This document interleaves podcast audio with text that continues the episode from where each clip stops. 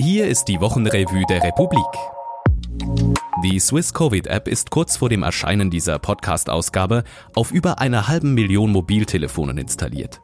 Das Fundament dieser App bildet ein technologischer Standard der DP3T-Forschungsgruppe. Adrian Fichter schreibt über deren weltweiten Erfolg und Kritik an deren speditiven Vorgehen. Doch wir beginnen mit einem Beitrag von Brigitte Hürlimann. Mein Name ist Patrick Fenitz und ich begleite Sie durch diesen Podcast. Solizammer.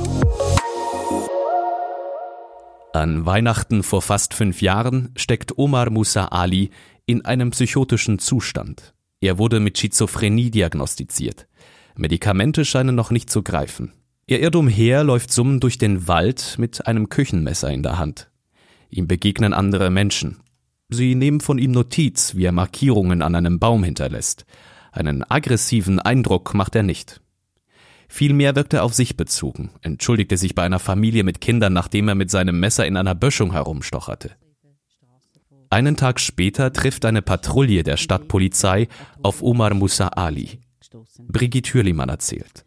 Die Stadtpolizisten, die haben das gesehen, ein Mann mit, dem, mit einem Messer in der Hand. Der letzte Funkspruch, bevor es zum Polizeieinsatz kam, hat gelautet, der Neger hat ein Messer in der Hand und zwei Minuten später sind 13 Schüsse gefallen auf den Herr Ali, direkt auf den Oberkörper. Nie auf Arm und Bein zielt, sondern direkt auf den Oberkörper, kein Warnschuss.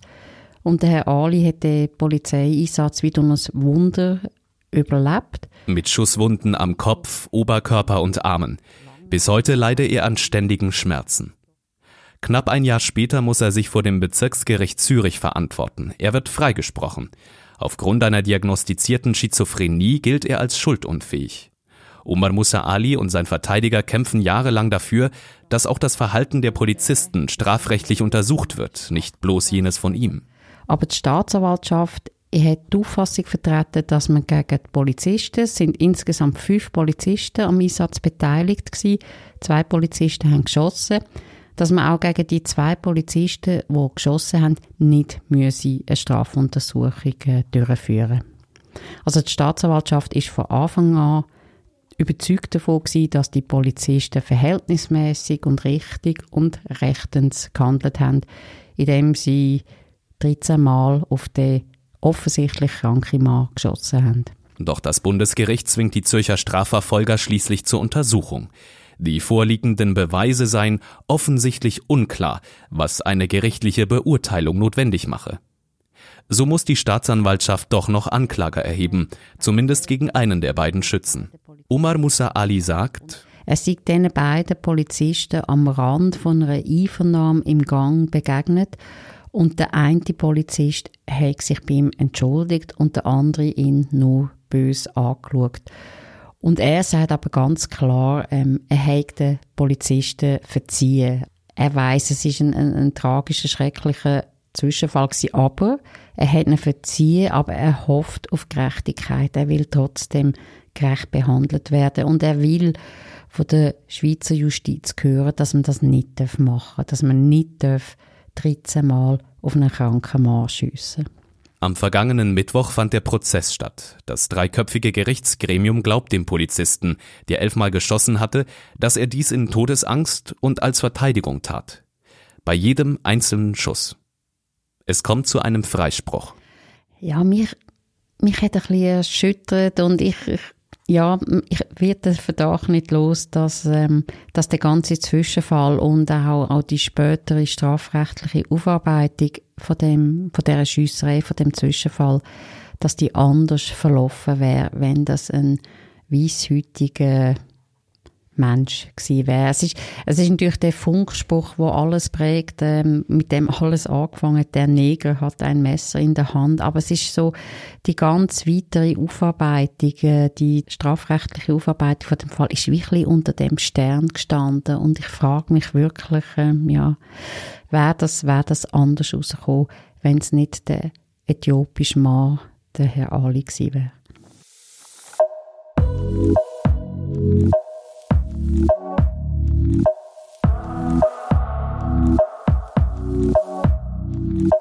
Macher bzw. die Ingenieure von Google und Apple haben eigentlich ganz klar gesagt, ähm, ja, wir sind inspiriert von dem Modell von DP3T. DP3T heißt Decentralized Privacy Preserving Proximity Tracing.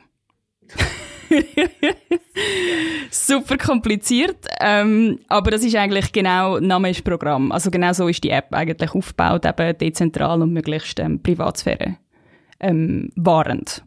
DP3T ist eine Forschungsgruppe, die den technologischen Standard hinter der Swiss Covid App entwickelt hat. Adrian Fichter porträtiert diesen Verbund von Wissenschaftlerinnen aus verschiedenen Ländern, deren Arbeit für Contact Tracing Apps weltweit praktisch zu einer Art Goldstandard erhoben wurde. Sie zeigt auf, wie die Gruppe zusammenfand, wie sie zusammenarbeiten und wie sie sich gegen ein System zur zentralen Datenspeicherung durchsetzten.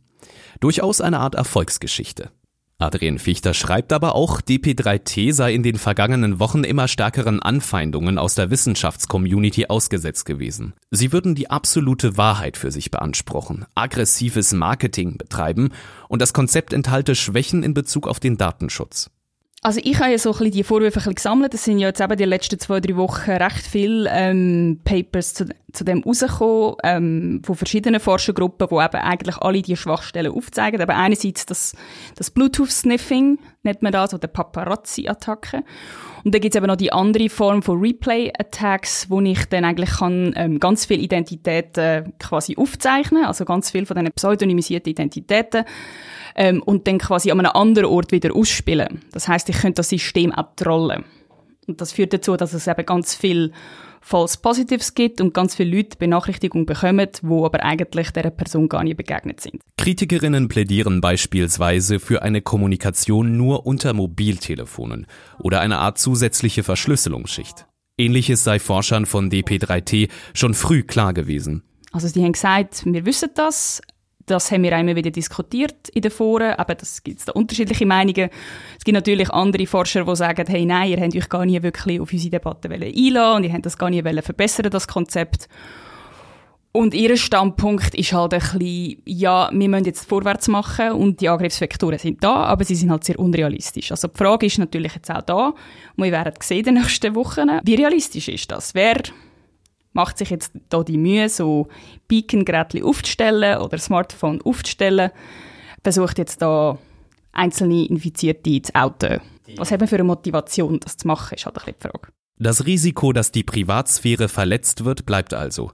Bei der Swiss Covid App schreibt das Bundesamt für Gesundheit von einem Restrisiko, dessen man sich bewusst ist. DP3T setzt auf einen pragmatischen Lösungsansatz, denn wenn wir das alles berücksichtigt hätten, hätten wir bis September, Oktober keine App. Und das ist jetzt einfach die offene Frage, ähm, ist es gut oder nicht gut? Und ich glaube, das werden wir jetzt herausfinden. Und hier, was Sie auch noch interessieren könnte. Was Black Lives Matter für die Schweiz bedeutet. Schwarz steht für das Böse schlechthin, als Schäfchen wie als Mensch. Das schreiben die Wissenschaftlerinnen Jovita dos Santos Pinto und Stefanie Bulila zum Rassismus in der Schweiz. Denn die Schweiz ist auch in dieser Hinsicht ein Sonderfall. Der Fall Worldline oder Kurzarbeit trotz Arbeitsüberlastung. Six Payment Services schickte sein Personal in Kurzarbeit, obwohl alle mehr als genug Arbeit hatten. Philipp Albrecht recherchiert, warum öffentliche Gelder in einen kerngesunden, profitablen Konzern fließen, der langfristig von der Corona-Krise profitieren wird. Auf lange Sicht. Weniger Urwald, mehr Infektionskrankheiten. Unser Umgang mit der Natur hat sehr viel damit zu tun, warum unbekannte Viren immer näher an Menschen herankommen. Arian Bastani liefert in diesem Beitrag die Daten und Zusammenhänge. Die Distanz zwischen 0 und 1. Es spricht extrem vieles dafür, beim hyperdigitalen megavirtuellen Status quo zu bleiben. Und doch herrscht offensichtlich Konsens darüber, dass wir das auf keinen Fall wollen. Ist unser Verlangen nach einem analogen Leben altmodisch?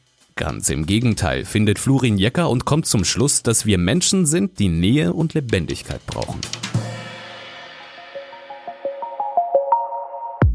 Das war sie, die Wochenrevue der Republik. Sie finden die Beiträge in der Republik-App oder auf republik.ch/slash Wochenrevue. Falls Ihnen dieser Podcast zusagt, abonnieren Sie ihn, wo auch immer Sie diese Ausgabe gefunden haben. Bis nächste Woche.